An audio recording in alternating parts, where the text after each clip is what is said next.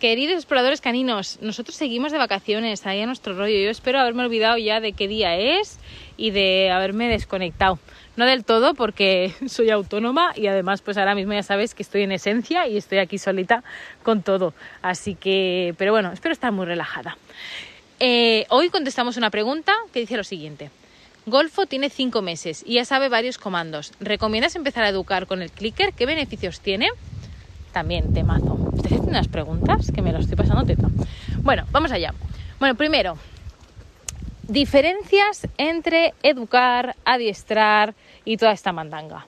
Pues bueno, eh, educar al final es enseñar las normas de la sociedad que en nuestro caso, pues yo qué sé, viviendo en Europa, viviendo donde vivimos y como vivimos, pues unas normas son unas, pero si nos fuéramos a vivir a otro país con otras normas, con otros tal, la educación, por decirlo de manera, sería otra, ¿vale? O sea, las cosas que a lo mejor aquí están mal vistas, en otros lugares estarían bien vistas.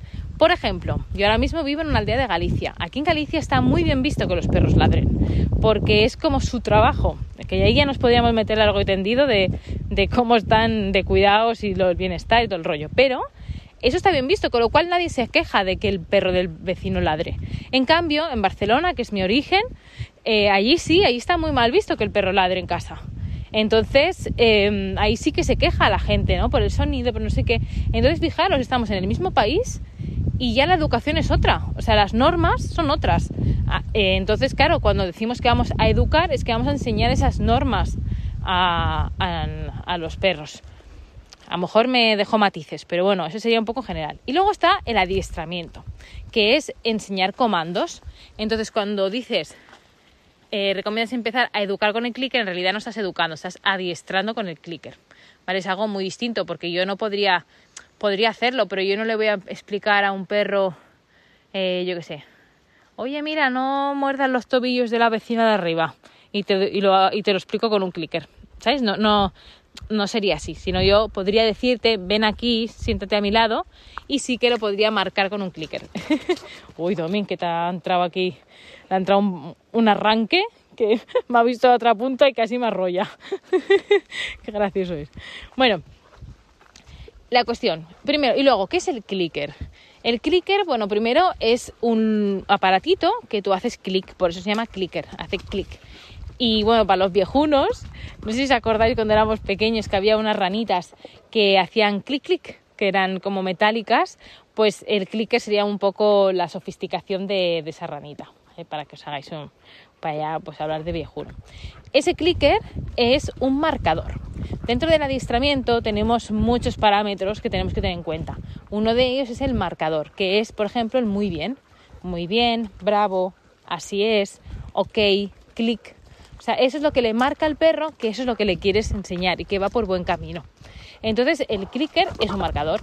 ¿Qué beneficios tiene el clicker? Pues que es neutral. Así como nosotros cuando hablamos, pues ponemos muchos tonos de voz, ¿no? Pues decimos muy bien, muy bien, muy bien, muy bien o muy bien, o estamos asustados, ¿no? Y nuestro estado emocional lo, lo transmitimos. El clicker al final es algo muy eh, neutro a nivel emocional. Y luego, por otro lado, es muy exacto, que no es el clicker en sí, es cómo utilizamos el clicker. Y eso es lo que se llama el timing, que es el momento en el que marcamos. Y esto, chicos y chicas, es entrenamiento. Es muy difícil el marcar en el momento adecuado eh, lleva bastante tiempo. De hecho, se hacen formaciones solo para aprender este timing, este momento en el que marcamos. Por ejemplo, si yo le estoy enseñando a un perro a subir la pata a media asta, por decirlo de manera, eh, para que os hagáis una idea, aquí a medio, ¿no? Y clico un poco antes, un poco después, ya el perro está entendiendo otra cosa. Entonces esto ahí tenemos que tener la, neurona conectada al mil.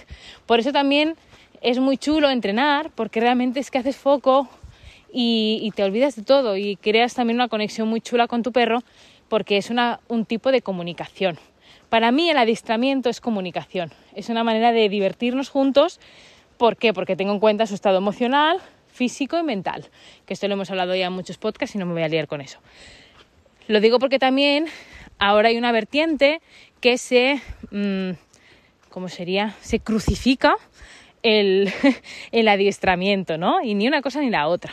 O sea, no creo ni que tener un perro robot sea adecuado, ni que un perro no se le pueda enseñar cosas porque entonces lo instrumentalizas y no tienes en cuenta su esencia y que es un ser eh, tal y cual.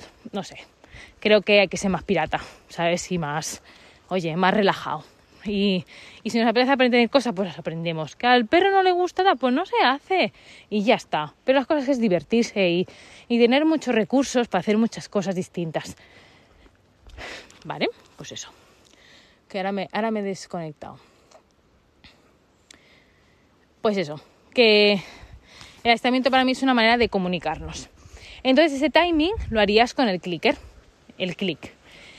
A mí personalmente, como soy un desastre, primero en llevar cosas. He tenido no sé cuántos clickers y los he perdido prácticamente todos.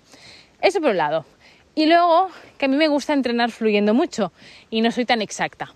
Pero sí que es cierto que si quisierais hacer algún tipo de competición, alguna cosa, pues sí que el clicker os va a dar mucha facilidad en hacer. Y como os decía, hay formaciones solo para entrenar eso, con lo cual quien se tiene que poner las pilas y aprender a usarlo somos nosotros humanos, no ellos. Yo personalmente también os digo que no lo recomiendo en los cursos, no recomiendo, sino no lo introduzco en los cursos, porque primero no tengo supervisión, porque si no haces bien el timing, que es muy difícil, frustras a, que te cagas al perro. Y sobre todo en perros cachorros, en este caso un adolescente que está aprendiendo cómo se relaciona con el mundo, puede ser muy peligroso.